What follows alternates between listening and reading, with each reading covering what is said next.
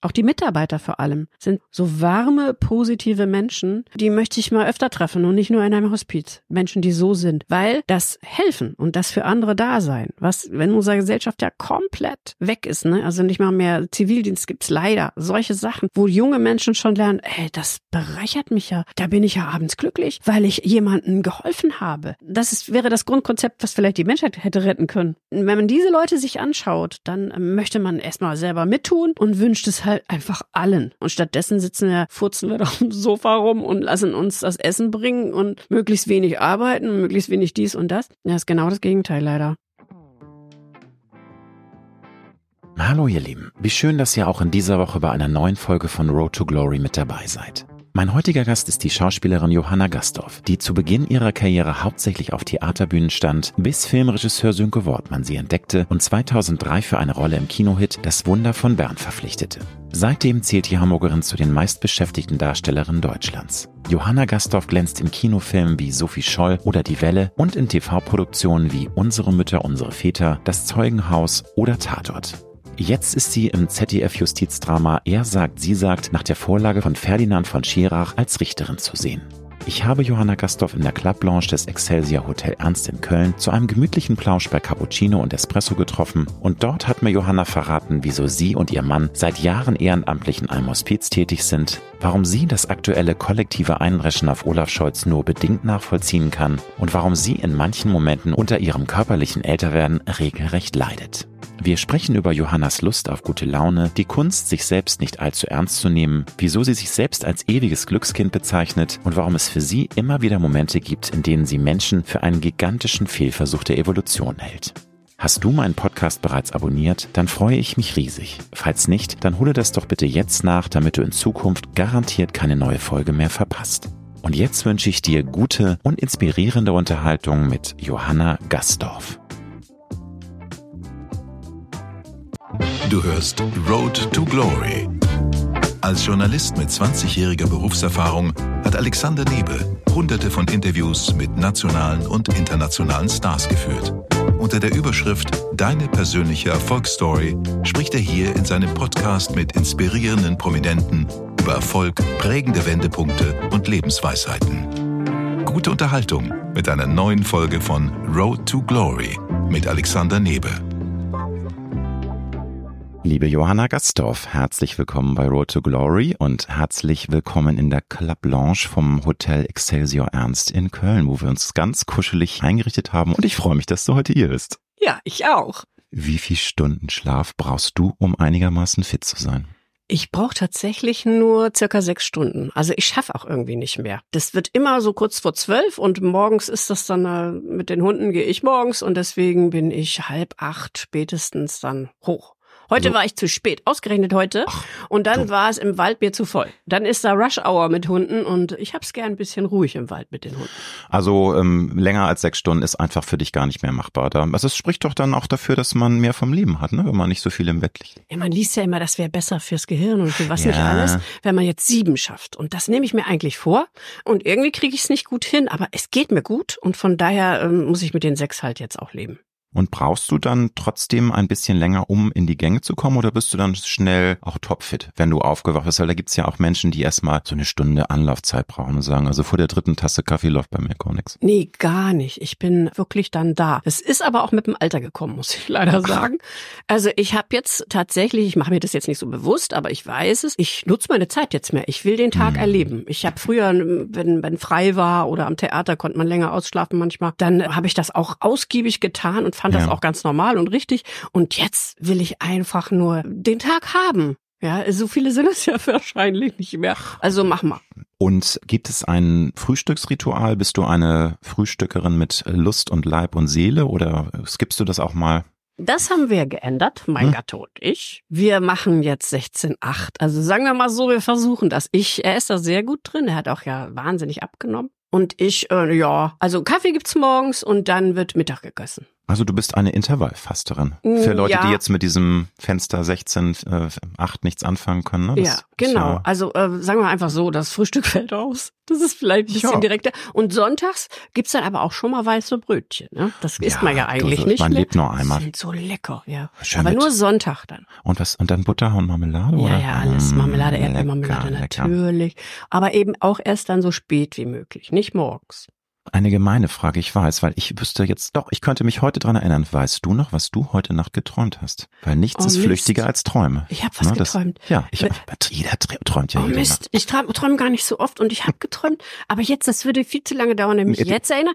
Vielleicht das im Verlauf des Gesprächs irgendwann das in meinen Kopf schießt, dann sage ich es noch. Aber ist das äh, für dich auch eine interessante Sache, dass du dich vielleicht sogar mal zwingen wolltest, mal ein paar Stichworte aufzuschreiben, weil das ist ja bekannt, dass Träume ja auch sehr viel psychoanalytischen Hintergrund sicher. haben und das Gehirn arbeitet das was auf, das Unterbewusstsein. Ich finde das sehr spannend und wenn ich mir mal genau überlege, was ich für einen Quatsch manchmal träume, dann merke ich, das ist gar kein Quatsch, das hat schon alles seinen Grund und man träumt nicht umsonst solche Sachen. Ja, in, ich träume in den letzten Jahren nicht mehr so viel, habe mich also nicht mehr so viel mit dem Thema beschäftigt.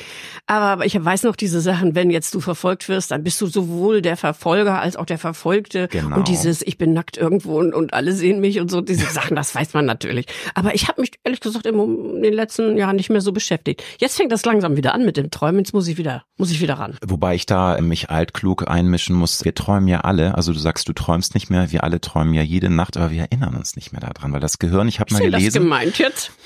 ich wollte mal ein bisschen altklug sein. Ne? Verstehe. Na, nicht, so- nicht auf mein Alter anspielen, oder? Komm, so, nein, also du sitzt hier und strahlst und also Alter ist, glaube ich, bei dir just a number.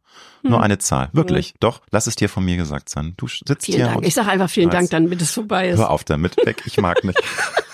Im ZDF-Justizdrama Er sagt, sie sagt, nach Ferdinand von Schirach, Mhm. da bist du als Vorsitzende Richterin am Gericht zu sehen und da drängt sich natürlich als erste Frage auf, gab es in deinem Leben irgendwann mal den Hauch einer Phase, wo du sagtest, ach, ich interessiere mich wirklich so für Themen wie Rechtsprechung, Justizthemen, nicht, dass du jetzt Jura studierst deswegen, aber dass du da irgendwie ein Faible für hattest oder ist das so weit weg wie, keine Ahnung, Lichtjahre, der Mars? Ja, das wird dich jetzt erstaunen. Das ist unglaublich nah, Ja. weil mein Vater Jurist war, weil meine eine Schwester, die war Gerichtspräsidentin sogar am Ende in Hamburg am Sozialgericht, also die war Richterin. Mein Bruder hat auch Jura studiert, der hat aber so eine große Pensionskasse geleitet dann Mhm. als Jurist. Also der hat dann einen anderen Weg genommen, hatte aber übrigens mal, das kann ich mal erzählen, Bitte. mit unserem Bundeskanzler zusammen eine kleine Kanzlei in Hamburg. Aber äh, du meinst Mit jetzt Olaf Scholz. mit Olaf Scholz. Ja. Ich dachte jetzt also falls der Podcast, wenn Ja. irgendwann Olaf nicht mehr Kanzler ist. Du, all- also- momentan ist es ja alles so äh, diffus. Genau. Mal gucken, ob die Koalition noch lange hält. Schauen. Sieht im Moment nicht so aus. Ne? Auf jeden Fall, das, äh, ja, sie hatten mal eine kleine Kanzlei gemeinsam. Mhm. Und das lief auch gut, sagt er. Er hat, er hat sehr schön mal über ihn was geschrieben. Also da muss ein guter Anwalt Mhm. Ich, gewesen ich sein. kenne Olaf Scholz auch äh, über zwei Ecken, über die Politik privat und er ist privat wirklich ein ganz netter. Also ich bin als Kanzler nicht mehr happy mit ihm, muss ich sagen. Ich war sogar mal in der SPD und bin ausgetreten inzwischen, aber da wollen wir gar nicht drauf Nein, einsteigen. Ne? Aber wir, aber er ist, müssen wir nicht. er ist ein netter. Also das muss man sagen. Ja, und er ist nicht so eine er Träne, nicht man glaubt. Nein, er ne? wirkt halt so stockig. Ne? Oh, aber egal. Aber es ist so. aber dieses auf ihn einbashen, in diesen Job möchte wirklich bitte keiner, außer dieser furchtbare Mensch wie die CDU, möchte den doch wohl keiner haben. Das ist ja das Furchtbarste, was man sich im Moment vorstellen kann. Außer Aber- auch Außenministerin, das ist, glaube ich, genauso Stimmt. schlimm. Aber das Thema, sagst du, ist, also deswegen war das für dich auch eine spannende Geschichte, da in so einem Justizdrama am Hohen Gericht. Also das ist ja schon auch, auch eine sehr intensive äh, Geschichte. Es ist eine Art, nicht nur eine Art, es ist eine Kammerspiel. Es spielt ja eigentlich nur in dem Gerichtssaal. Mhm. Es gibt mal zwei Szenen, wo mal Berlin, Szenerie mit der U-Bahn gezeigt wird, mal so ein Blick auf den Angeklagten, wo er in einer privaten Szenerie ist, aber es ist sonst immer in diesem Saal und sehr Ja. intensiv. Und, Und wir haben hast- äh, den Sommer dort verbracht in diesem Saal. Träum. Und äh, ich weiß noch, wie der Regisseur ganz zauberhaft sich am Ende bedankt und sagte, und jetzt ist dann auch hier mal vorbei. Und Mhm. da wäre er jetzt auch nicht so traurig. Aber wir waren eine ganz tolle, disziplinierte Truppe da. Also ganz tolle Kollegen, ein wunderbares Team. Es war eine großartige Zeit, sehr anstrengend. Eine ganz, ganz Glaub ich. hohe Konzentration wurde da immer verlangt. Und es war so schön, weil alle die aber auch bereitwilligst geliefert haben. Wir hatten aber sehr lustige Pausen auch. Wir konnten sehr gut entspannen in den Pausen irgendwann, wenn das mal vorbei war, dass man wirklich Text, Text, Text, Text, Text, auch. Ja, ne? weil es gibt ja teilweise unfassbar lange Monologe und da denke ich immer Chapeau. Also natürlich kann es nicht sein, dass alle das immer on point ohne mal Versprecher oder Mhm. irgendwie einen Texthänger. Da kann man ja schneiden, aber das ist schon eine sehr, sehr große Ja, Herausforderung. er hat es aber ne? ganz toll Mhm. aufgelöst und auch für die, die diese Riesendinge hatten, darf es ja nicht verraten, wer alles noch spricht. Aber zum Beispiel Mhm. Matthias Brandt als Vertreter der Nebenklage hatte ein Riesending vor sich und zwar wochenlang, bis das mal dran kam. Also das Mhm. war, und das galt auch noch für andere und das haben wir alle ganz wacker bewältigt. Aber diese, was ich noch Aber- zu dem Beruf sagen wollte, Genau. ist, dass meine Geschwister halt und mein Vater war natürlich, das war Juristerei war in diesem Haushalt und war, glaube ich, für meine älteren Geschwister ziemlich logisch und schlüssig, das zu wollen. Aber für mich war eben genau umgekehrt, etwas anderes zu tun als meine Geschwister. Wohl sehr wichtig für mein Leben, als Jüngste. Und Gerade deswegen so, weil war man, die, weil man rebellieren möchte. ja, Dann und deswegen nee. war Mhm. da auch noch hinter denen weiter herzuleben. Das kam wirklich, das kam auch von meinem Kopf her nicht in Frage. Ich war ja auch immer beim Ballett und so. Also Mhm. ich war, ich war wirklich auf einem anderen Weg und das war gut für mich. In Er sagt, sie sagt, da erfährt der Zuschauer, finde ich, ein paar schockierende Details zum Thema Vergewaltigung. Also Sachen, die mir gar nicht bewusst sind. Zum Beispiel, dass 13 Prozent, also jede siebte Frau ab ihrem 16. Lebensjahr sexuelle Gewalt erlebt und auch ganz viele andere Sachen, wo ich dachte, das kann doch gar nicht wahr sein, aber es ist so. Es ist ja statistisch hieb- und stichfest. Auch mit den Morden. Ne? Wahnsinn. War das bei dir auch so, dass du manchmal erstmal beim Drehbuchlesen schlucken musstest oder warst du in dem Thema schon besser informiert? Also, Also- diese Informationen, die Hm. da von der psychologischen Gutachterin gegeben werden, die das übrigens ganz toll macht. Hm.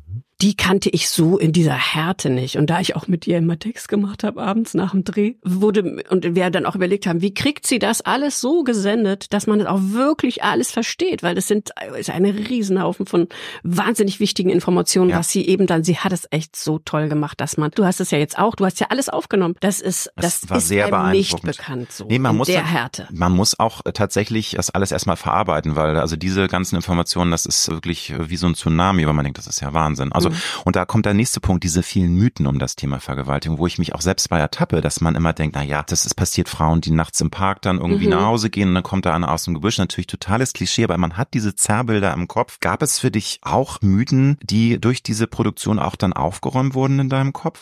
Ne, Also ich glaube schon, dass die sprechen ja davon der wirklichen Vergewaltigung, was du jetzt gesagt hast, genau, ne? der böse genau, Mann, der aus dem Busch genau. kommt. Und dann das Ende der Kette ist dann der Freund, der Ehemann. Im das privaten die Umfeld. Schlafzimmertür Ja, ist. Zu und wo man früher sagte, also komm, da geht uns jetzt auch alle nichts mehr an, ob ihr euch da fesselt oder anschreit oder was immer. Macht doch, und wo ist denn da die Grenze, wenn das nicht mit beiderseitigem Einverständnis passiert? Das ist ja immer der Schlüssel, ist das beiderseitige Einverständnis, denke ich. Ich habe ja auch im Bekanntenkreis und ich habe ja auch Kollegen, wo die jetzt dann, wie, also wo man auch ein bisschen die Sau durchs Dorf teilweise treibt, wo ich auch vielleicht Dinge weiß und, und weiß, dass das auch der Mann da nicht unbedingt äh, so das gemacht hat, wie die Frau das sagt. Ne? Also wie das jetzt auch in diesem Film.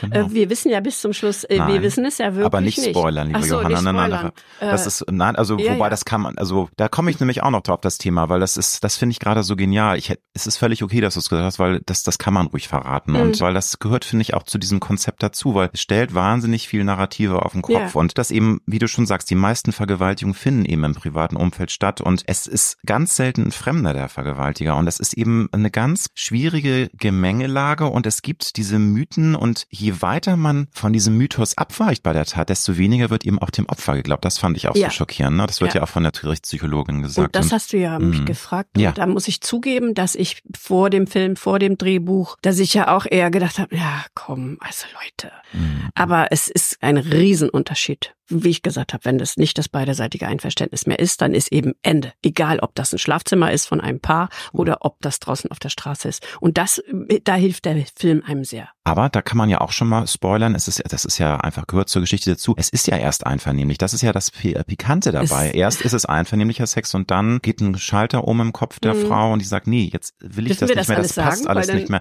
Ja, wir wollen nicht mehr zu viel. Sonst Ja, weil sonst würde ich nämlich nur sagen, wir erzählen den ganzen Film. Das, ja, genau, wir erzählen den Film. Aber naja, Nein, nein. Wer hört schon meinen Podcast, Leute? Ach, komm, Johanna. Das ist Mehr als du denkst. Dass die, die Richterin, also dass ich als Mhm. Richterin, da ist ja genau des, weswegen das da vor Gericht stattfindet, genau. dass sie die Richterin nachfragt. Haben Sie gesagt, hör auf? Wie oft haben Sie gesagt? Wann haben Sie gesagt, hör auf? Was hat er darauf getan? Da ist der Punkt. Und da sind wir wieder bei den Mythen. Ne? Wenn er dann bei zwei oder dreimal hör auf, ich will nicht mehr nicht aufhört, hm, dann sind wir bei der Justiz.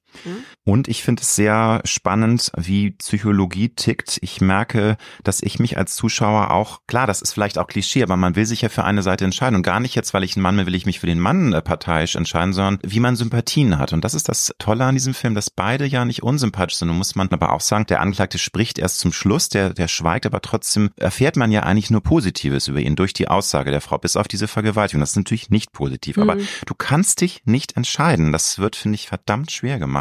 Ja, das, das, ist, das ist sein Motor, ne? Das ist das Schirachs Motor auch, glaube ich, genau. weil der sich ja immerzu mit ja. Rechtsprechung beschäftigt und den solche Punkte natürlich dann wahnsinnig interessieren. Und das ist eigentlich ganz schön, wie er uns da mitnimmt, weil wir das ja nicht nachvollziehen. Meine Schwester hat mir natürlich mal, so wenn ich sie gefragt habe, erzählt, wie das ist so als Richter. Ne? Sozialgericht ist natürlich nochmal was anderes, aber am Ende entscheidest du als Mensch.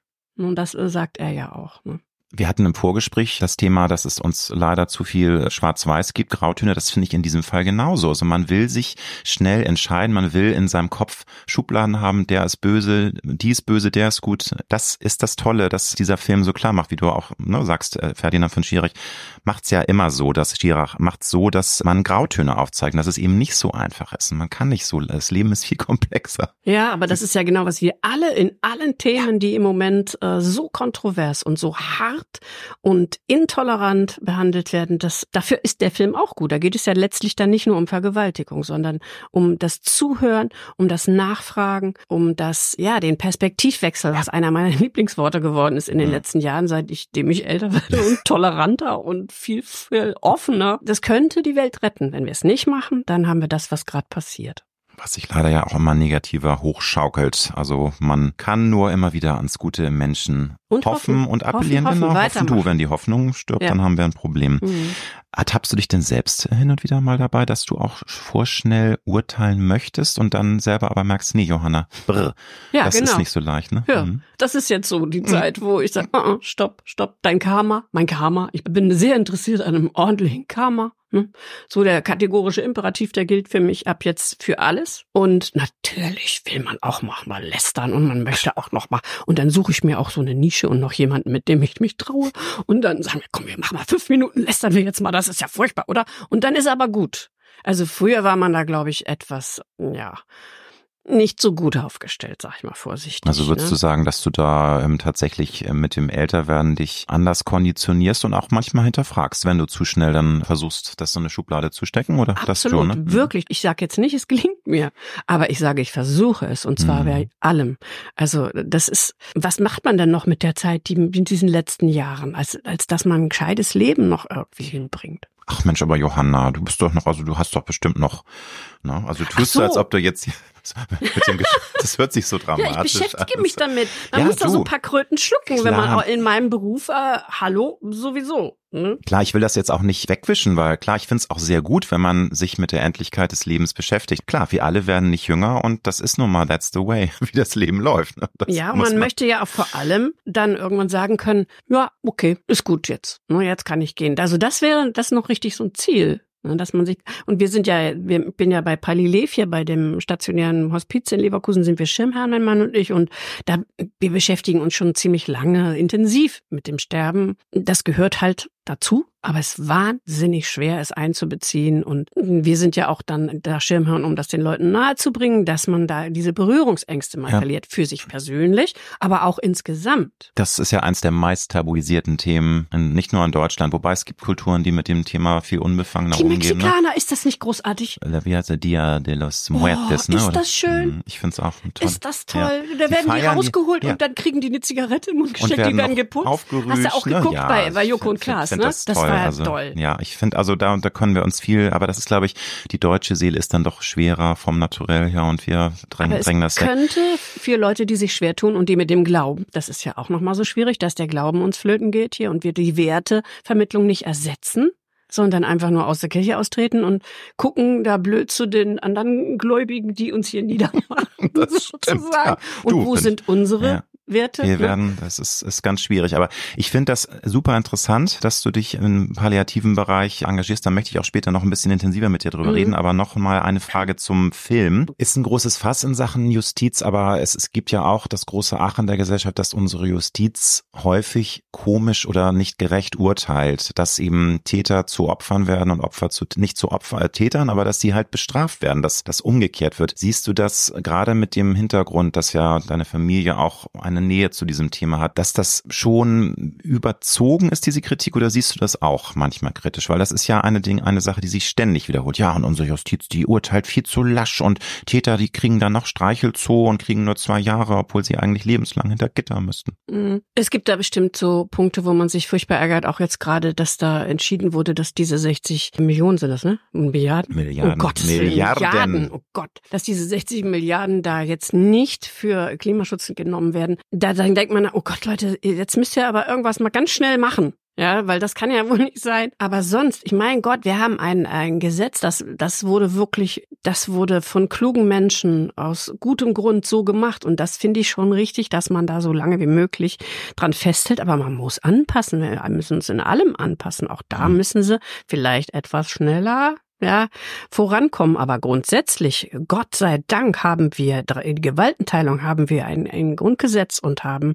Rechtsprechung, äh, aber natürlich in Progress. Also es müsste eigentlich, äh, müssten da kluge Leute zusammensitzen und an den Gesetzen was Ja, machen. das müsste mal generell reformiert werden. Aber natürlich sollen jetzt keine Nazis kommen und uns die abschaffen. Da Nee, muss man schon aufpassen. Das ist klar, aber es sind halt Dinge auch in der Gesellschaft leider äh, etwas negativ abgeglitten, dass man da auch dann vielleicht mal härter durchgreifen muss. Und ich bin der Letzte, der jetzt sagt, hier nur Zucht und Ordnung, aber ich glaube, dass teilweise so das scharfe Schwert der Justiz Mhm. nicht mehr so scharf ist, wie es sein müsste, weil die Leute fühlen sich nicht mehr so abgeschreckt, weil sie sagen, okay, dann kriege ich dann im Worst Case irgendwie ein Jahr oder so und Ja, Bewährung. Kann Oder? schon sein, aber dieser, Mhm. also dass der Verfassungsschutz, der ist ja halt so ein ganz wichtiges Instrument und die sind eigentlich so klar und die sagen so klar Dinge und da wird vielleicht ein bisschen wenig mit gemacht, kommt mir manchmal vor. Ne? Mhm. Also denn die sind schon, die äußern sich schon sehr eindeutig zu diesen ganzen Gefahren für unsere Demokratie.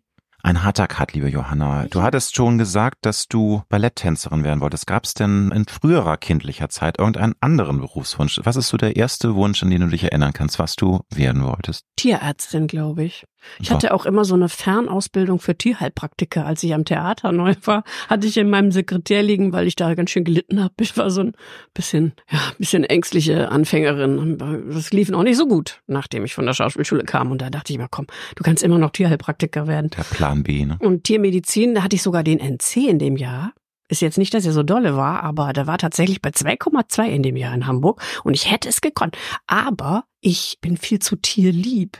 Einen Frosch aufzuschneiden, das wäre mir nicht denkbar gewesen und das musste ja als Tierarzt. Es war also lächerlich, also Mhm. war wirklich Quatsch. Aber das war eigentlich mein Traum und aber auch ziemlich früh Tänzerin natürlich und Schauspiel kam auch ziemlich früh. So Was heißt das? Also so als du ähm, acht, neun warst oder was heißt für dich früh dieser Wunsch? Ich, ich weiß es nicht mehr Ja, genau, ehrlich gesagt, Mhm. aber Mhm. da war wirklich Ballett, Ballett, Ballett. Mhm.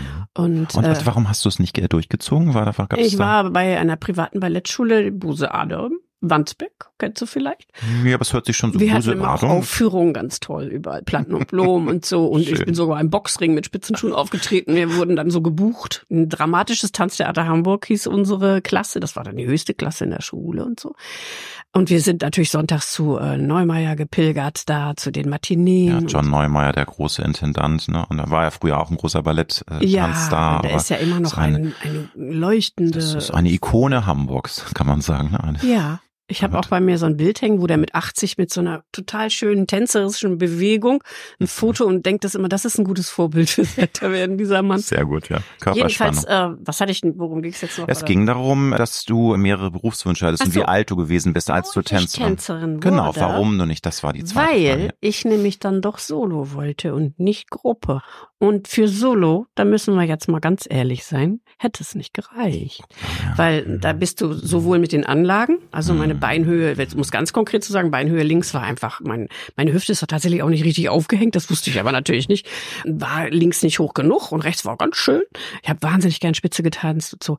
Aber um, um das zu erreichen, um Solo, um prima Ballerina zu werden, hätte es niemals gereicht. Und das wollte ich ja. Aber es tat dann wahrscheinlich auch weh, ne? Das ist dann, wenn man ein junges, eine junge Frau ist oder ein Teenager, muss das ja schon hart sein. Ich glaub, wenn ich dieser war schon Traum. vernünftig. Ich war Also schon hast du vernünftig. dann mit Grandezza. Ja, also ich hatte, musste ja, oder was heißt ich musste, ich wollte mein Abitur ja auch machen und nicht Mhm. jetzt von morgens bis abends in Ballettsälen sein. Hätte die Prüfung an der Staatsoper auch nicht geschafft, hab's auch gar nicht versucht. Also so weit Okay. soll man jetzt mal auch Okay. mal ehrlich bleiben. Ne?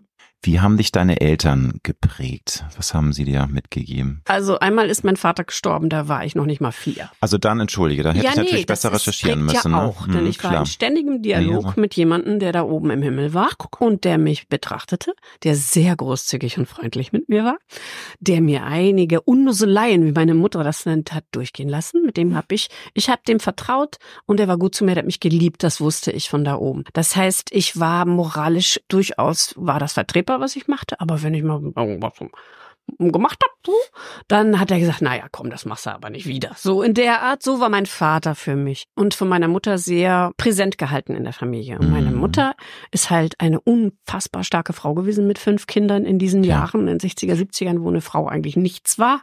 Und es war, es schickte sich gar nicht, ne? Also gut, wenn, wenn sie Witwe Viele war, war es okay, haben wir naja. auch nichts Also stell dir mal vor, sie wäre jetzt noch irgendwie ähm, nicht verheiratet gewesen, dann wäre es ja ein Superskandal gewesen. Ne? Das ist ja. Nee, nee, sie, ähm, sie war einfach unglaublich stark. Eine ganz kleine, zarte Frau ist dieses Jahr gestorben mit 97,5.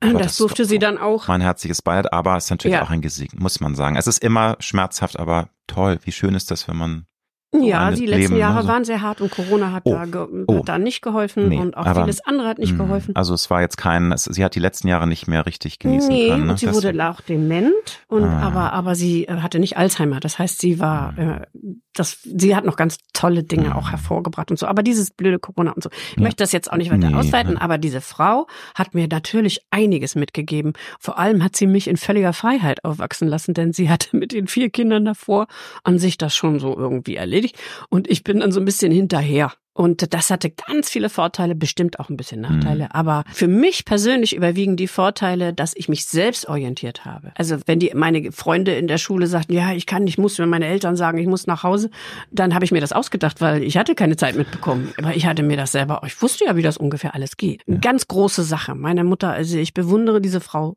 sehr. Also du hast ein warmes Gefühl und das ist eine Absolut. schön, Und was die geleistet hat und fünf Ja. Kinder so auf die Strecke zu bringen, wie, wie meine Geschwister und mich, das muss ihr einmal jemand nachmachen. Also, weiß ich nicht.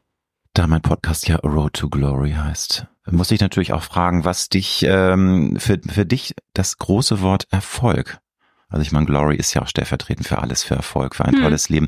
Was bedeutet für dich Erfolg zu haben? Kann man ja auch sehr weit interpretieren. Das ist richtig, das hast du sehr schön gesagt und vor allen Dingen ändert es sich im Laufe des Lebens sehr. Und früher war natürlich Erfolg viel Lob und viel Ehr und viel Applaus am Theater und schöne Kritiken, wo man dann behauptet, man liest die nicht und man las sie trotzdem und hat furchtbar gelitten. Wenn 20 Leute sagen, war toll und einer geht an dir vorbei und guckt nur, dann ist der Tag äh, gelaufen. Ja, und so war das am Anfang mit Erfolg und den strebte man, glaube ich, auch unterm Strich an. Und jetzt sind Erfolge ein bisschen also differenzierter, sage ich mal, sehr persönlich geworden, auch aus dem persönlichen Umfeld eher oder dass eben so eine Arbeit wie jetzt mit dem Matti Geschonek bei diesem Film zum Beispiel so ein Rundumerlebnis zu haben, das ist dann auch ein Erfolg. Und dieser sogenannte Erfolg, soll ich das erzählen, wie das war, als ich den bayerischen Filmpreis Ja, bitte, bekam? ist doch toll. Das war, da habe ich dann meine erste Kröte und Lektion geschluckt. Da war ich ja schon über 40, als ich zum Film so Fernsehen Da kam. hast du, glaube ich, für das Wunder von Bern, ne? genau, für die Filmpreis Nebenrolle da. gewonnen, ja. Und das war auch ähm, eine unfassbar tolle Rolle und war wunderbar. War ja auch ein großer Erfolg. Ich glaube, der hatte fast vier Millionen Besucher in Deutschland oder mehr Mhm. sogar, aber richtig toll. Und da dachte ich, ach so, und jetzt hast du ja Erfolg. Und jetzt bist du ja auch ein Star. Und jetzt kriegst du jede Jetzt Woche ja zehn los. Drehbücher.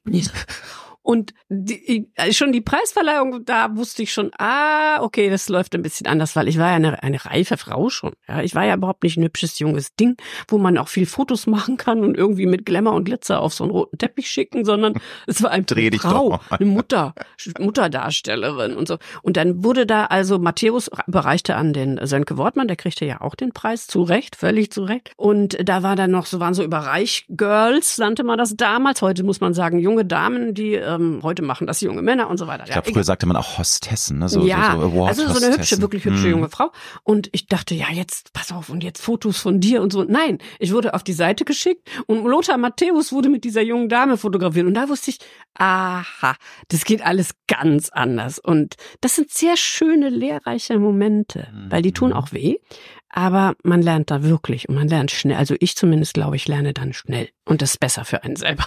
Du hast ja vorhin schon ein bisschen anmoderiert, es war ja auch ein Kampf. Du hast zwischendurch immer mal wieder gedacht, vielleicht muss ich doch noch einen anderen Beruf äh, mir nicht aussuchen, sondern ich muss mich umorientieren, vielleicht mhm. neu erfinden. Wie hast du das denn geschafft, dich immer wieder zu konditionieren, zu sagen, Johanna, du kannst das und halte durch und das wird schon richtig äh, nochmal flupsch machen und dann bin ich richtig im Business drin. Und jetzt bist du ja super beschäftigt, also du hast so viele tolle Projekte gehabt, aber mhm. das war ja ein Weg.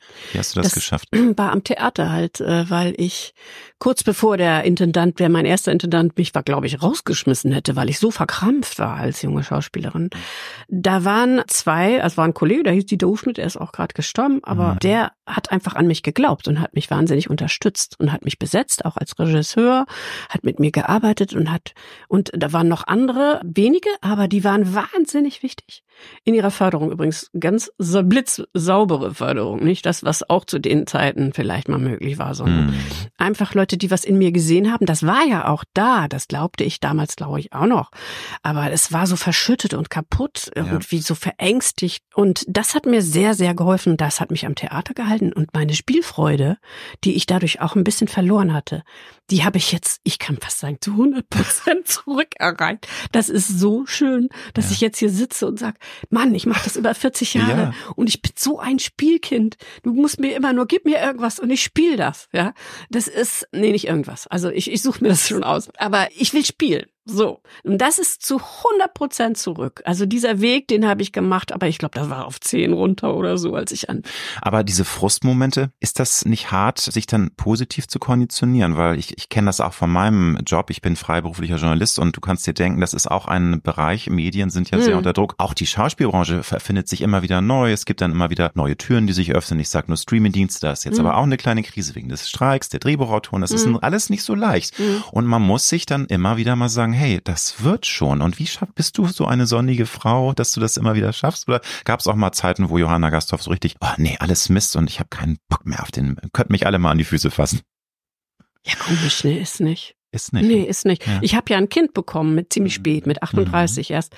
Und da habe ich mich schon, also sozusagen freiwillig mehr äh, auf dieses Muttersein auch neben der Arbeit und habe weniger gedreht. Mein Mann hat dann ja sehr viel gedreht und das haben wir dann aber ja immer so. Ich durfte dann schon los, wenn eine schöne Rolle kam und so. Das habe ich immer so geschafft. Das Wunder von Bern ist dein Durchbruch gewesen für das große Publikum. Wir haben ja schon drüber gesprochen. Das war 2003 im Herbst und ein riesen Kinohit von Sönke Wortmann. War das für dich einer der Meilensteine oder würdest du jetzt, wo du auf deine Karriere schon mit einem Lächeln zurückblicken kannst, auf was du alles erreicht hast, was war das der Meilenstein oder hast du noch andere Meilensteine? Du hast ja auch viele, viele andere, auch tolle, prägnante Nebenrollen gehabt. Ich sag nur Sophie Scholl und da sind ja viele Sachen, hm. die im Kopf Nein, mit, bleiben. Mit, also absolut und mit Riesenabstand oder also gar nicht zu vergleichen, was für eine Bedeutung das hatte. Für, um diesen Umstieg vom Theater, denn ich wollte ja mit dem Theater auch aufhören zu dem Zeitpunkt, überhaupt in dem Alter, zu der Zeit, heute ist das, glaube ich, für Theaterschauspieler etwas einfacher geworden, zum Film rüber, das war eigentlich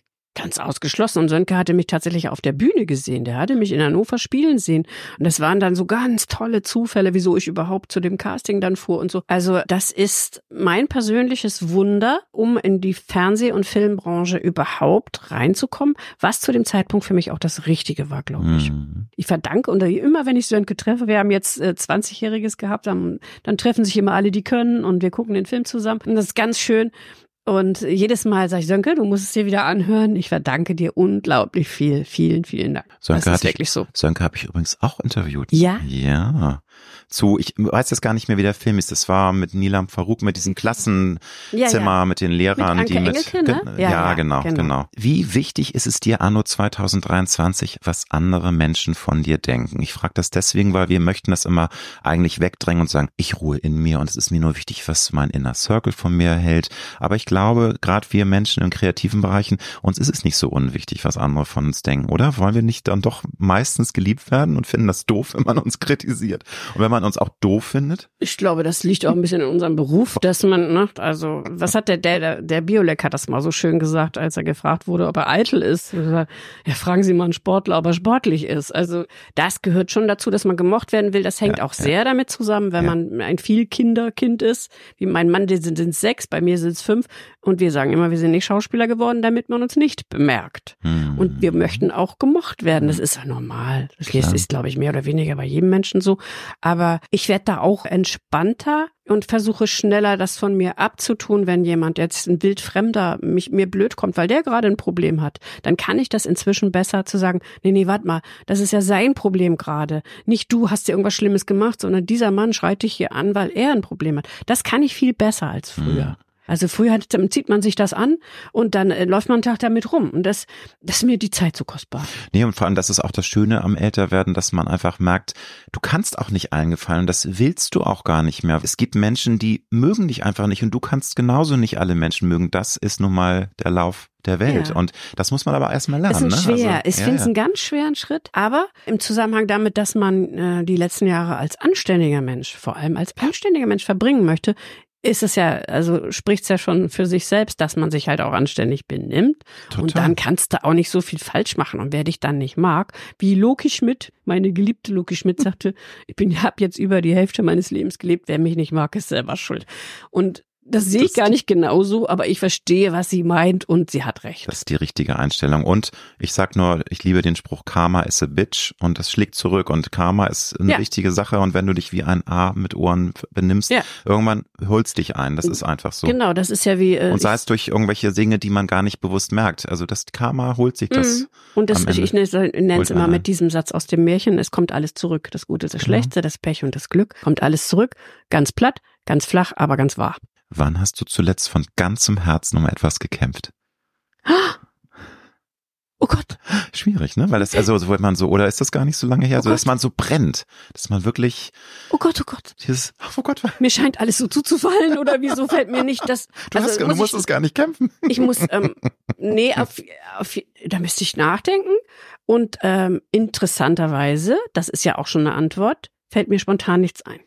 Finde ich auch. kann Braucht bedeuten, dass Mhm. ich so entweder ich kämpfe stetig oder ich kämpfe nicht. Das wäre ja auch irgendwie komisch. Ja, wobei Kampf hört sich auch so hart an, aber ich Mhm. finde, für mich ist es symbolisch mit, man brennt, man hat Leidenschaft, man Ja, will also etwas unbedingt erreichen. ich mache ne? das schon bei der Arbeit. Ich Mhm. mache das bei der Arbeit, weil so jetzt zum Beispiel bei dem Film, sie sagt, er sagt, das war wirklich ein Kampf, das diese Konzentration aufzubringen, jeden Tag von morgens bis abends Ja. und äh, mit dieser Rolle auch.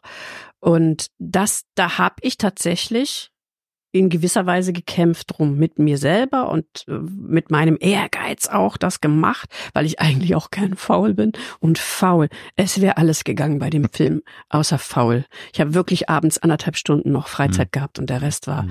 nur vorbereiten, nachbereiten, lernen und irgendwie sitzen und dumm stumm rausgucken.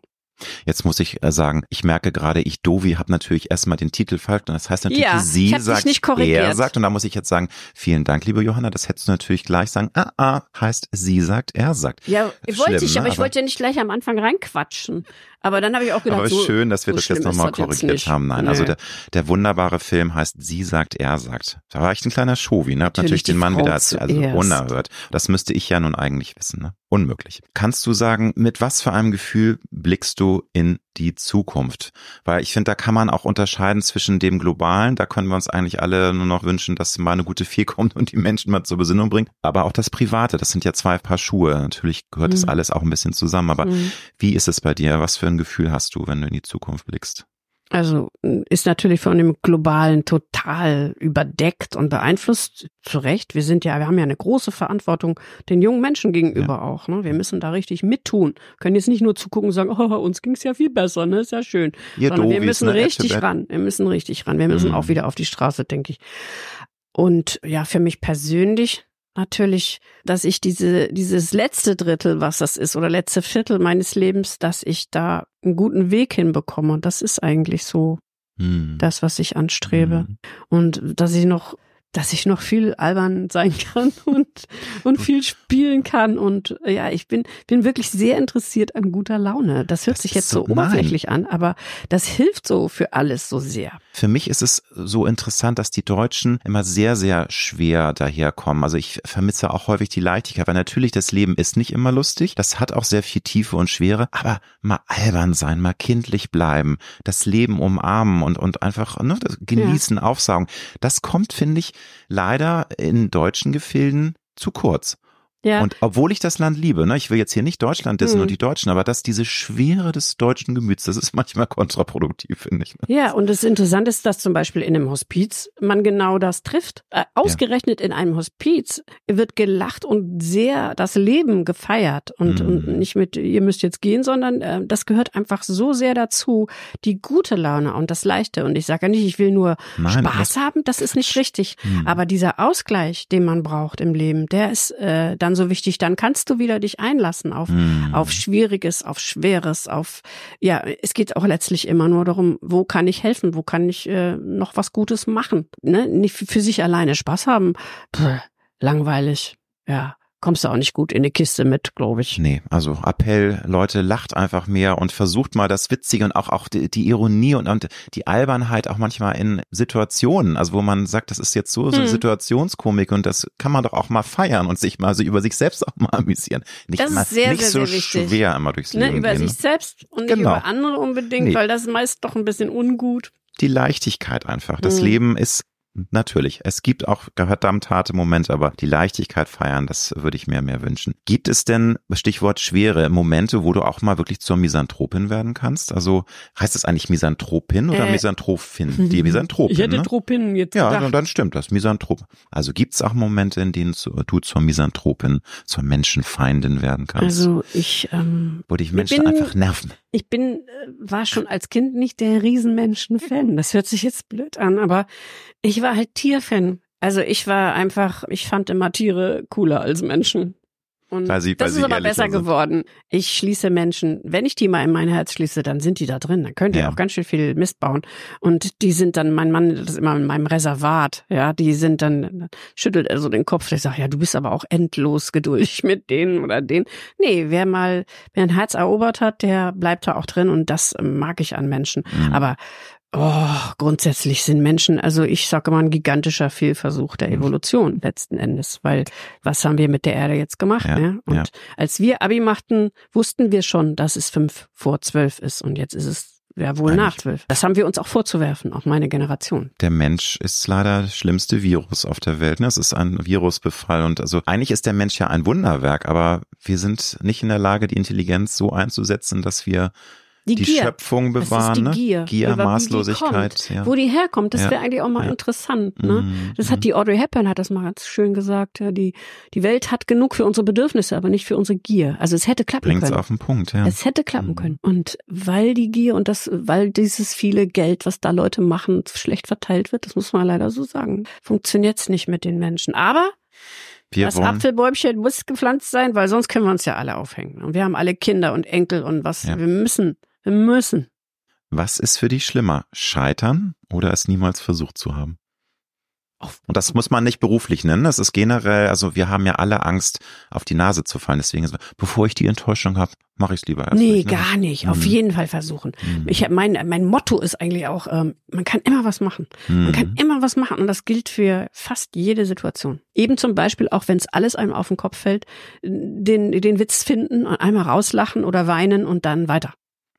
Das große Thema Älterwerden ist für mich auch ein liebstes Thema, weil ich finde, es wird ja auch gerne wie der Tod so ein bisschen in so eine Ecke und wir wollen alle alt werden, aber nee, wir wollen alle älter werden, aber alt werden wollen wir nicht und schon gar nicht krank. Wie sind denn deine Gedanken zu diesem Thema? Du hast ja schon gesagt, du beschäftigst dich sehr viel auch mit dem Tod, auch mit äh, loslassen müssen, mit sterbenden Menschen, was ich wirklich ganz bewundernswert finde und eine sehr wichtige Sache. Aber wie sind denn heute deine Gedanken? Hast du das umarmt, diesen Gedanken? Wir sind endlich oder ist das ein Prozess? Ja, ganz sicher eben ein Prozess. Und der Versuch der Umarmung ist wirklich ernsthaft und der ist auch stetig, aber ich bin noch nicht da. Also ich finde es wirklich, hm, ich ja, finde es echt schwer.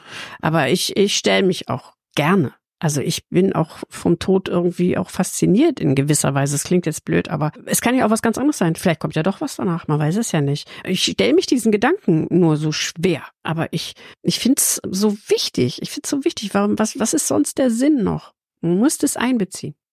Ja, aber ich glaube, das ist so diese Angst der Menschen, dass alles vorbei sein wird irgendwann. Es sei denn, du bist ein gläubiger Mensch und sagst, nein, es ist nicht das Ende. Wir haben vielleicht ein Jenseits, wir haben eine Transformation in ein neues Leben. Mhm. Wenn man jetzt Hindu ist oder ich glaube, Buddhisten glauben ja auch an die mhm. Wiedergeburt äh, Wie in, in, in, anderen, in anderen Wesen. Wir werden, wir werden als Kuh wiedergeboren oder ja, sonst eben, was. Wenn du nicht find gut warst, kommt Finde find ich aber eine tolle Geschichte, dass man eben auch die anderen Geschöpfe gut behandeln muss, weil wenn du dann mal geboren wirst als Huhn oder so, ne, dann ist es natürlich. Aber soweit ich mich damit überhaupt also wirklich auch viel zu wenig beschäftigt habe, ist der Buddhismus schon der interessanteste mm. Glaube von den ganzen mm. Glaubensrichtungen. Ich wollte jetzt auch gar nicht sagen, ähm, ich glaube jetzt wie die christliche Kirche, dass es eine, dass da ein Himmel ist, wo ich dann mm. gemütlich sitze. Aber es ist nicht ausgeschlossen. Du, ne? es ist nicht, niemand weiß es. Was an einem Tod, hast du ja auch jetzt gesagt, so quält oder so, so verstört ist, dass du die Menschen so wahnsinnig vermisst, die nicht mehr da sind, dass du mit ihnen nicht mehr kommunizieren kannst. Ich versuche das aber so ein bisschen ich habe ja mit meinem Vater auch gemacht. Ne? Also man kann da Sachen machen, man weiß ja, wie die Waren, die gegangen sind. Was würde der jetzt dazu sagen? Was mhm. antwortet er dir, wenn du jetzt das fragst? Das kriegt man ja schon ganz gut hin. Was genießt du ganz besonders am Älterwerden? Und ich rede nicht alt werden, weil alt bist du für mich nicht. Du bist einfach jung im Kopf und das ist nicht jetzt cheesy und ich weiß, du magst das nicht, wenn man dir Kompliment macht, aber es gibt ja Menschen, die schon mit 50 eine ganz andere Ausstrahlung haben und du hast so eine Lebendigkeit, so eine Lebenslust. Hm. Was genießt du am Älterwerden und worauf könntest du sehr gut verzichten? Oh. Ich genieße, dass ich klüger werde, äh, dass ich toleranter werde. Das freut mich an mir selber richtig. Das macht man sich ja auch klar, wenn man weiß, man geht in so ein Interview, dann, das wirst du sicher gefragt und dann mhm. machst du dir das klar und sagst, mhm. hey, das ist ja schön. Das mhm. ist ja mhm. schön, dass du dich dahin setzt und sagst, ja, ich bin toleranter, ich lass andere mehr sein, ich höre denen besser zu, ich mhm. versuche mich in sie hineinzuversetzen. Das finde ich am Alter richtig cool um das Wort mal zu benutzen. Auch, glaube ich, eine Gelassenheit, ne? dass man ja. einfach mehr in sich ruht und alles entspannter sehen kann. Man ist natürlich als Teenager, als junger Mensch mhm. mal, uh, man will alles richtig machen und man ist so ganz verbissen und ah, unbedingt. Und ja, oder auch, auch in meinem Beruf so in den 30er, 40ern weiß ich auch ganz sicher von mir selber, da will man noch so ganz nach vorn und da sind fast alle, nicht, weiß ich nicht, ob alle, aber auch ich wollte, da dachte eben da, wie gesagt, wie bei dem Wunder von Bern, oh, jetzt geht's aber ja ab. Und dann ist der Ehrgeiz auch manchmal sehr stark und hilft auch nicht nur, weil man zu sehr denkt, mit dem muss ich jetzt aber und da muss ich noch hin und dem muss ich noch Hallo sagen und so diese Sachen, damit ich vielleicht und nichts kommt aber raus, das weißt du aber ja später. Hat auch keinen Sinn, das jetzt den Kollegen zu sagen. Lass mal locker, es, es hat keinen Sinn oder so. Ja, auch mal was klappen. Und was ist, ähm, wo du sagst, bäh, möchte ich nicht, nervt beim Älterwerden? Also was, wo ich richtig dran knapse, ist meine Eitelkeit, hm. muss ich wirklich sagen. Hm. Meine, wie ich mich als Frau hm. definiere, das fällt mir schwer. Fällt mir richtig schwer, dass mein Körper nicht mehr der ist, der mal war.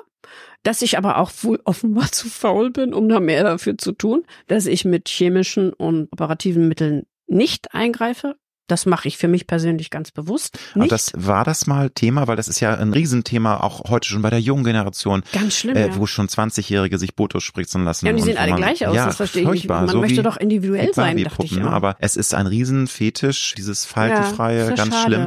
Aber war, also es war für dich nie, kam für dich nie in Frage, weil, also oder? Ähm, weil es muss ja nicht, es muss ja nicht geschnippelt sein. Es gibt ja heute schon so mit Filler und so ein bisschen, und, ne? Und, so, Hyaluron, genau, ja, ein bisschen Aber wenn das verrutscht, also einmal hätte ich viel zu viel Angst, dass verrutscht. Das sieht man ja leider auch häufig. Dann bin ich, glaube ich, dann doch so vernünftig genug oder so geerdet genug, dass ich sage, ja, dann dieser Satz, äh, man sein Gesicht verlieren, sagt man ja, man verliert sein Gesicht, ja. wenn man äh, nicht zu sich steht. Und ich muss ja zu mir stehen, also ich muss es ja bleiben. Aber Klar. ich möchte das ganz deutlich sagen, ich verurteile das nicht, wenn das Kolleginnen gerade in meinem Beruf machen, weil dieser Beruf ist so böse in dem Punkt und böse mit Frauen und dass die, gerade die Schönen, dazu gehöre ich ja mhm. auch dann nicht, die haben es noch viel schwerer. Das glaube ich die auch. versuchen ja. das zu mhm. erhalten und mhm. mein Mann ist strikter Gegner und sagt, hm. nee, also das verstehe ich auch, weil man sieht nicht mehr so aus, wie man aussah. Tut mir leid, also wirklich. Auch mit diesem Babybäckchen da unterm Auge, die hatte ich ja nicht mal als Baby, wenn ich mir da was hinspritze. Das brauche ich nicht. Hm. Aber bitte nicht falsch verstehen. Ich leide auch darunter, dass ich Oh Gott, ich hatte mal so echt eine gute Figur und alles. Und oh.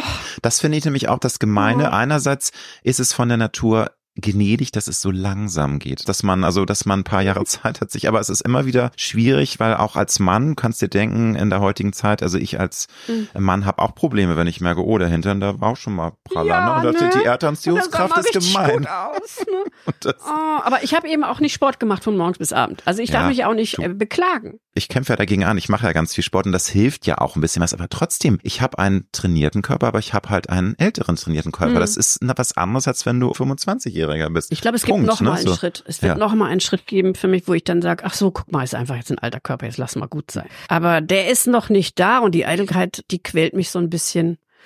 Ja, was Nee, und es ist, finde ich, schon einerseits äh, gnädig, aber es ist auch grausam. Das sagt auch meine Mama, die äh, sehr, sehr uneitel ist. Sie meint, es ist schon von der Natur hart, dass die Hülle so, äh, dass man verwelkt, dass man einfach ja. merkt, das ist alles nicht mehr so und das bedarf ja auch einer mentalen Stärke. Da gibt es aber auch wieder Leute, die sagen First World Problems. Andere sind froh, wenn sie alt werden. Stimmt natürlich auch. Andere Menschen sterben an Hunger. Ja, die haben gar nicht dieses Luxusproblem, dass man so alt wird. Ne? Ganz genau. Wir leben in unserer Gesellschaft hier. Und, genau. und als Schauspielerin bist du da auch vor allem als Frau bist du da wirklich, stehst du leider in der ersten Reihe von denen, die da das Wasser ins Gesicht kriegen. Nochmal die Frage zu deinem ehrenamtlichen Engagement für Hospize, das du ja mit deinem Mann seit vielen Jahren treibst. Wie ist das eigentlich entstanden? Ist das schon länger her und wie war der Impuls? Kam der eher von dir? Kam der von euch gemeinsam? Das ist natürlich einer von diesen, ich, ich sage übrigens, es gibt keine Zufälle, aber es war ein Zufall. So einer, wo man das nicht weiß, dass es keiner ist. Wir waren im Bärenherz, habe ich gelesen, nee, ich alleine gelesen, da gibt es ein Salonfestival, da liest man Bücher in Orten, wo die Leute ihren Ort zur Verfügung stellen. Und das Bärenherz in Wiesbaden ist ein Kinderhospiz und die wollen natürlich auch mal, dass die Leute sich öffnen und sich trauen, mal in so ein Kinderhospiz zu gehen und fanden dann einen guten Ort für eine Lesung. Und dann habe ich eine Führung bekommen dort und das war so beeindruckend und so toll, da zu sein. Also das war es war in einem komischen Sinne beglückend, das kennenzulernen. Und das, dann sind wir da wieder hin. Wir waren auch regelmäßig, machen wir da irgendwas. Und dann hat sich das daraus ergeben, dass dann mhm. wir angesprochen wurden in Leverkusen, weil wir in Leverkusen, das kann ich ja einmal hier sagen, in Leverkusen sind wir weltberühmt. So, das habe ich jetzt mal hier ins Mikrofon gesagt. Ja.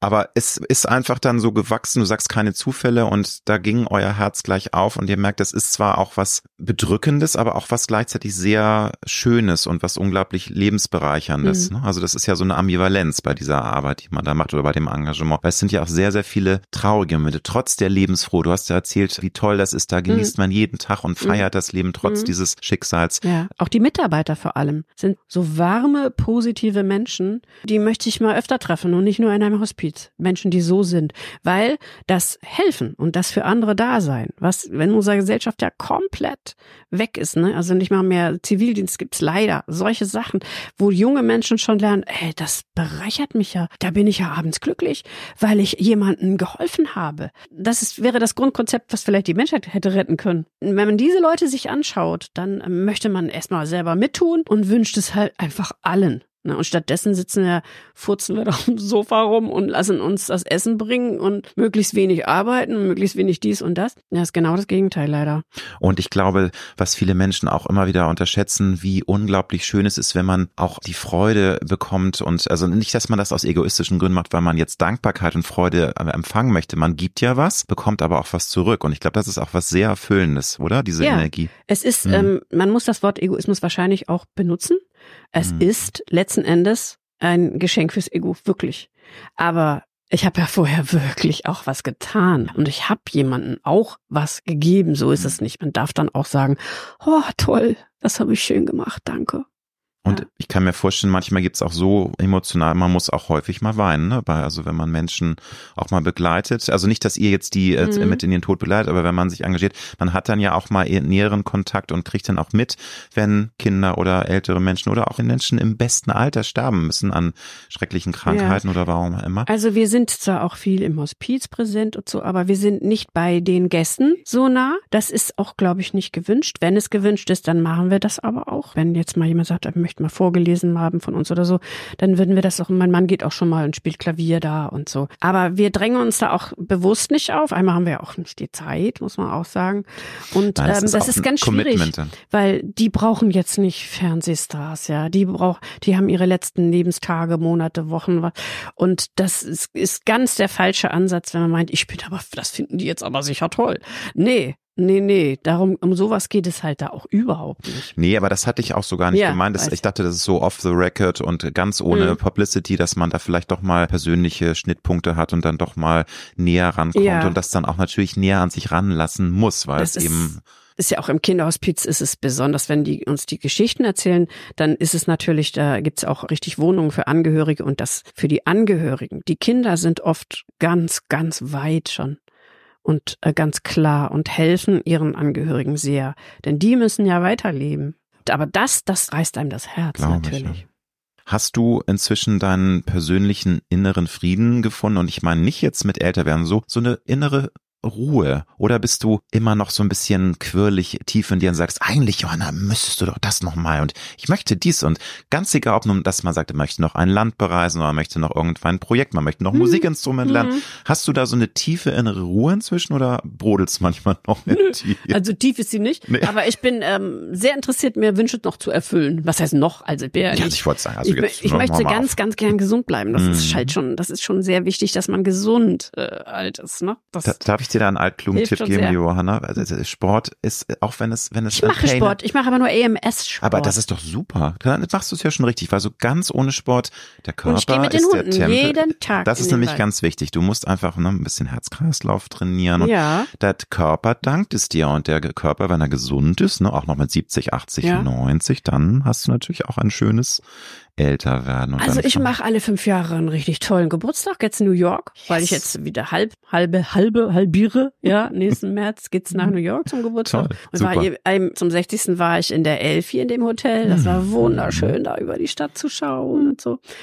Ja, und dann sowas macht man, Paris, Rom, solche Sachen. Das sind so Wünsche und Träume, aber das schaffe ich ja auch. Also Träume erfüllen, finde ich, das kann man du, ne? schon versuchen. Ne? Finde ich auf jeden ich will Fall. mal, glaube ich, so einen Tandemsprung machen, solche Ach, Sachen. das auch noch, sowas Verrücktes. Ja, naja, völlig verrückt. Doch, das Angst. ist schon. Ich das mir ist, bestimmt das ist verrückt, die Hose ja. dabei, ne? Das macht man ja wohl. Witzigerweise, ne? ich liebe Achterbahnfahren. Ich finde es toll, wenn es 100 Meter runtergeht. Aber bei diesen Tandemsprung, ich höre so viel Tolles. Da ich bin eigentlich ein relativ angstfreier Mensch. Es gibt Urängste, aber mhm. da habe ich immer dieses diese Schere im Kopf. Was ist, wenn der Schirm noch nicht aufgeht? Da ja, nützt mir auch so ein Tandem. Ne? Ja, aber das ist so der Albtraum. Ich denke mir, das ist das Schlimmste überhaupt. Neben, es ist jetzt ein fieses Thema, aber irgendwie verbrennen oder ertrinken oder eben oh. in den oh. Tod stürzen. Du oh. merkst, das, da geht nichts mehr auf und dann knallst du da in deinen eigenen es Untergang. Ist ja auch ein bisschen das ist schon, diese aber ich will es dir jetzt auch nicht ab ausreden. Nee, ich verstehe das auch schon, weil wenn dann hm. was passiert und ich wäre ja mm. äußerst freiwillig da in die Situation geraten, das denke ich dann, oh ja, musste das wirklich?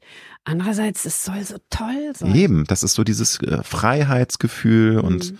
Aber, aber, ich kann überhaupt nicht mehr Karussell fahren, Achterbahn, ich kann das alles nicht mehr. Mein Gehirn, mein, ich habe das Gefühl, mein Gehirn rutscht im Kopf dann rum und mir wird so übel, ich kann es nicht mehr. Nee, Karussell geht bei mir auch nicht mehr, aber Achterbahn liebe ich. Das ist immer noch so das Kind, das dann mir oh, durchkommt. Oh, dieser auch. Moment da oben vom Herrlich, ich liebe es. Fällt es dir generell leichter oder schwerer in deinem Leben heute Dinge loszulassen? Ganz egal, ob nun Menschen oder vielleicht berufliche Wünsche oder Dinge. Wir müssen jetzt ja auch immer mal wieder von Dingen trennen. Mhm. Das finde ich was sehr Befreiendes, mal so eine Inventur, dass man mal so ein bisschen mhm. ballastlos wird. Ne? Man hat ja so viel Krimskrams, aber wir sind ja auch Bewahrer ne? und wir möchten ja immer ja. ganz viel horten. Ne? Und fällt dir das leichter oder schwerer, dich zu lösen? Also ich möchte mal sagen, ich möchte, dass es mir leichter fällt und es ist, glaube ich, auch so, weil es ist so beglückend, wenn man sich wieder von was getrennt hat und ich bin ja auch schon so Richtung Tiny House sogar schon unterwegs. Und mein größter Plan ist, dass ich, wir haben ja einen Sohn, dass ich ihm tatsächlich irgendwann, dass ich auch noch so bei Verstand bin, dass ich das noch alles hinkriege, dass ich so weit reduziere, verschenke, weggebe von meinen persönlichen Dingen, dass ich nur noch meinem Sohn ein Köfferchen lasse, wo ich sage, weißt du was, tu's nicht in Müll, bewahr es für deine Kinder oder für die Enkel oder was weiß ich nicht. Aber äh, ich sag, wenn du bitte, bitte nicht das wegschmeißt. So. Aber dass das nur ein Köfferchen ist, das fände ich so eine schöne Find Aufgabe ich auch. Sehr schönes Bild. Also auch. Aber ich möchte dann mhm. auch viel verschenken vorher. Das Ja. hat meine Mutter auch übrigens Mhm. gemacht. Wo sie in, ins Altersheim ging, hat sie wirklich dann natürlich auch immer großzügigst und hat eigentlich ja ihr Erbe sozusagen erlebt, wie ihr Erbe wegging zu Mhm. uns und zu den Enkeln. Ist auch was Schönes. ja, find ich, ne? das finde ich sehr mhm. vorbildlich in, im besten Mhm. Sinne so. dass das wäre so mein Gedanke dazu. Das Leben ist wunderbar, es ist aber auch manchmal voller Widersprüche, es ist voller Ambivalenzen oder extremer Emotionen. Hast du ein Beispiel für einen Moment, in dem du die ganze Welt hättest umarmen können und dich super euphorisch und glücklich gefühlt hast Mhm. wie nie und einen absoluten Tiefpunkt?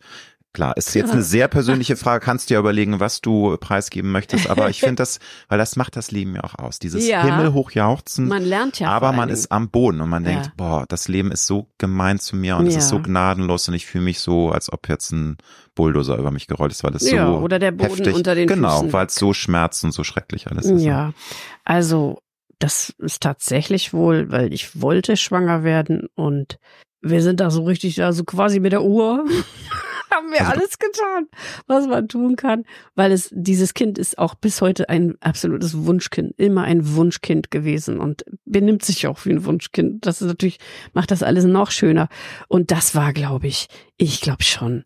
Ich hatte ja dann schon diese viel zu früh diesen Test geholt und oh Gott. Doch, Und das fällt mir tatsächlich als erstes ein und das dann ist ist das auch so. so.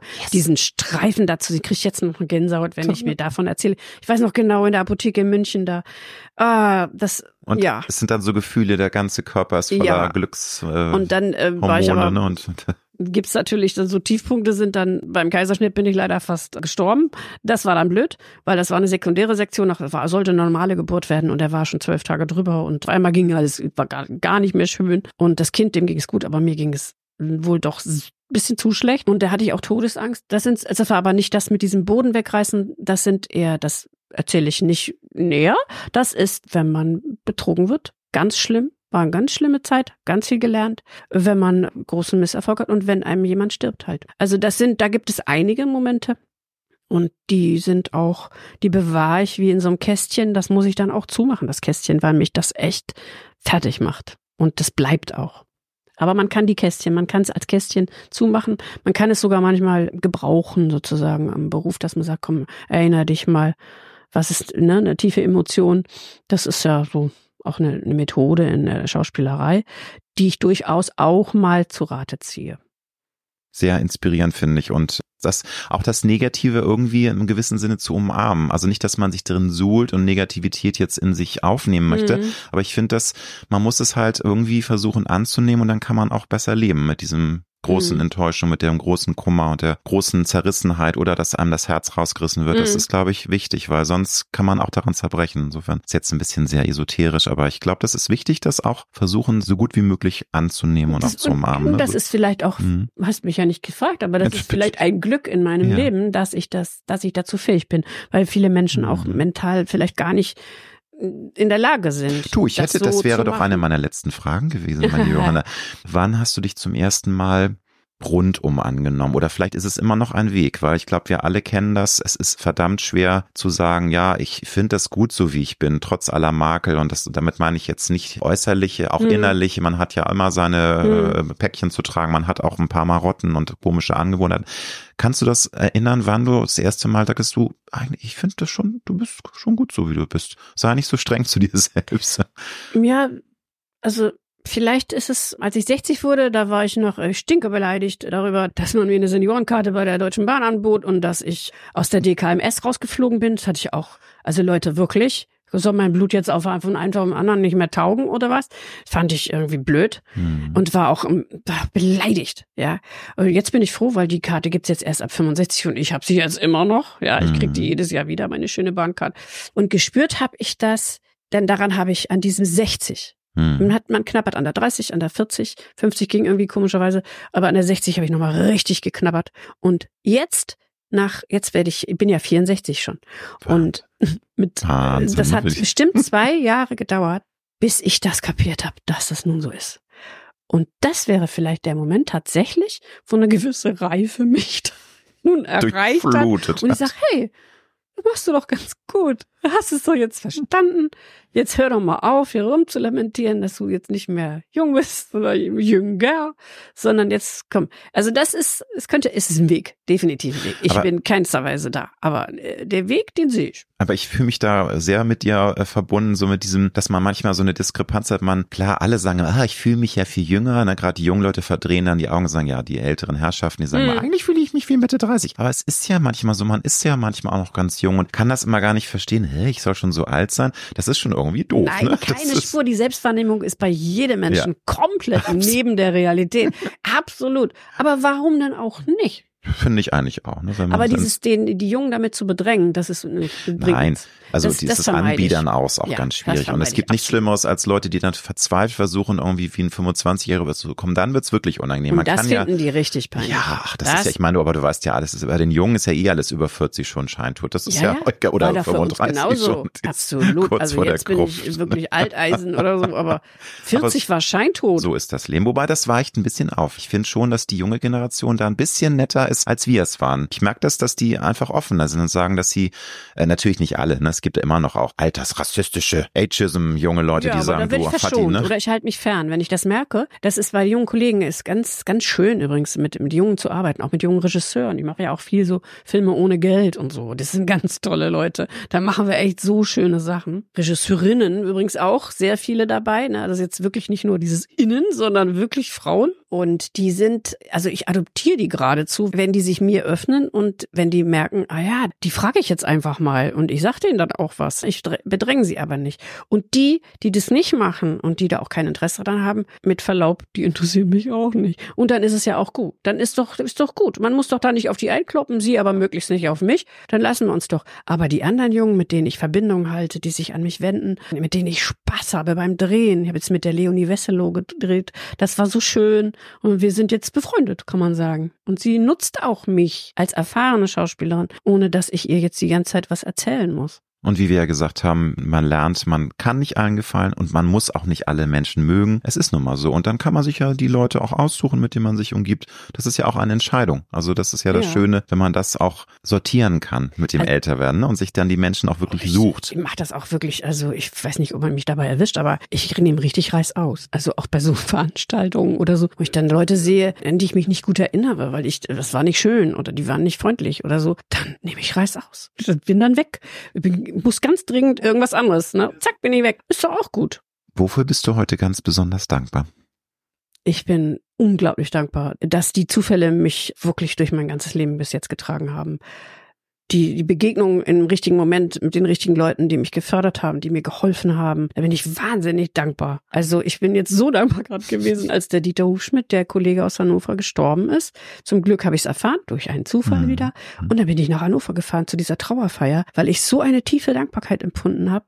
Und ich wollte ihm die Ehre erweisen. Und das war so schön bei dieser Trauerfeier. Oh Gott, ich kriege schon wieder eine Gänsehaut. Weil da so viele waren, die sprachen, seine Kinder, aber auch andere, die da gesprochen haben bei der Trauerfeier, die so Ähnliches über ihn erzählten, die auch diesen Menschen so dankbar waren. Und da waren wir so eine Gemeinschaft von Leuten, die da jemanden verabschieden, der einfach für andere da war, der die nicht mhm. bedrängt hat, sondern der mhm. für sie da war. Und dafür bin ich, ich bin dankbar dafür, dass ich dankbar sein kann dass ich sowas erleben darf und dass ich meinen Mann getroffen habe, obwohl das waren mir auch harte Zeiten am Anfang, wie man sich vielleicht noch denken kann jetzt. Und auch, dass mein Kind, dass wir das alles so hingebracht haben und so viel ist uns in den Schoß gefallen, haben wir beide das Gefühl, ja, toll. Hast du ein Lebensmotto oder vielleicht sogar mehrere Lebenscredos? Ja, ich glaube, ich habe die schon, die meisten ja schon abgesondert. Ne? was also, dir besonders spontan ist, ist ja, immer, was man als erstes also, im Kopf hat. Ne? ja, also ich meine, ich hätte jetzt schon ein, zwei erzählt. Ne? Mhm. Ne? Das, die sind mir wichtig. Der kategorische Imperativ, den kannst du ja in ja. tausend Formulierungen. Der ist halt wahnsinnig wichtig fürs Leben. Und ich finde auch in dem Zusammenhang, mag ich gern sagen, ähm, sei freundlich. Jeder, den du triffst, kämpft einen großen Kampf. Und das ist richtig.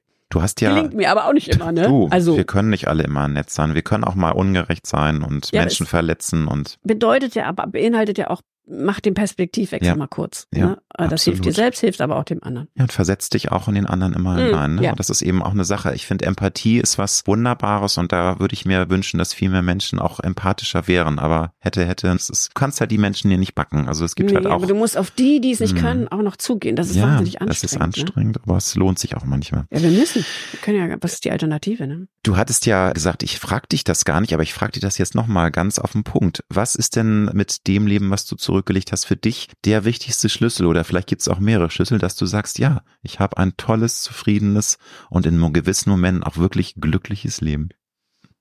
Oh Gott, wie kriegt man denn das in einen Ja, du Satz? hast Weil es ja. ja eigentlich Du hast es ja, genau. Sätzen Ja, gesagt. also es ist äh, so dieses, Ich glaube, ich bin ein Glückskind. Also es gibt ja einfach Menschen, denen Dinge zufallen.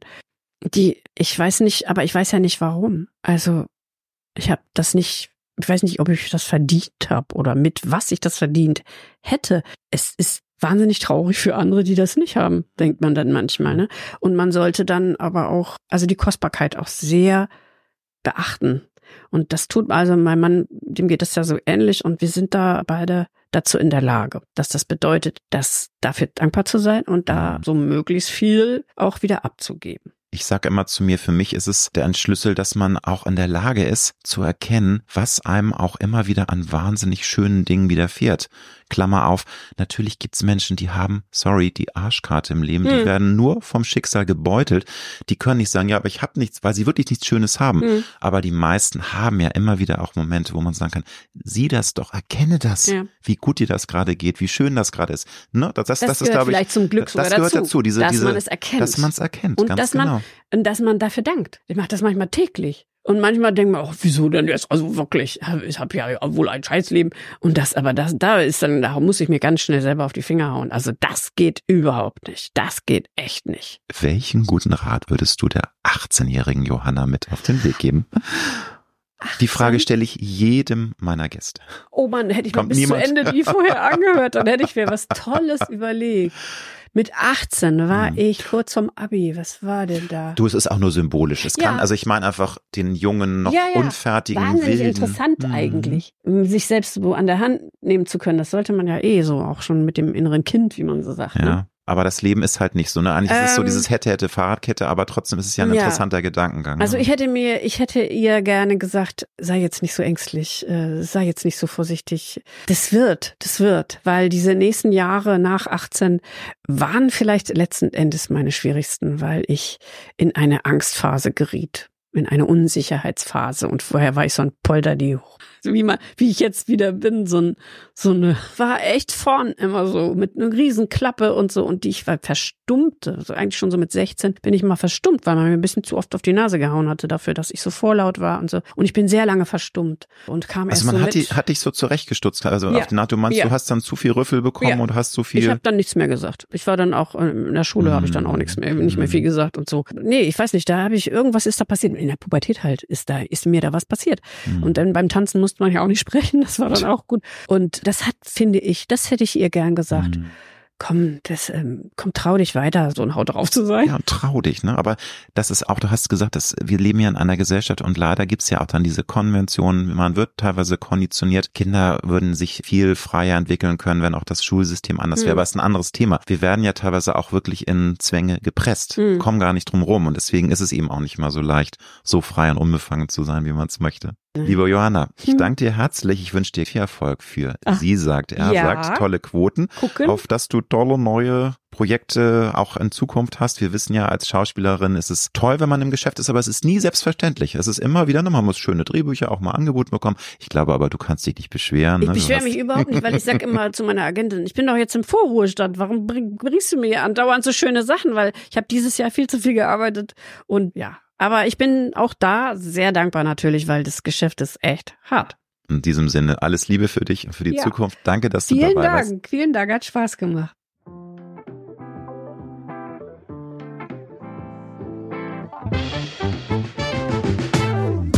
Das war Road to Glory. Wir hoffen sehr, dass es dir gefallen hat. Wenn du auch zukünftig keine Folge verpassen möchtest, dann abonniere jetzt diesen Podcast. Wir freuen uns, wenn du ihn weiterempfiehlst und auf Apple Podcast bewertest. Du hast Anregungen oder Vorschläge für zukünftige Gäste? Dann schreibe bitte an mail at alexander-nebe.com. Bis nächste Woche.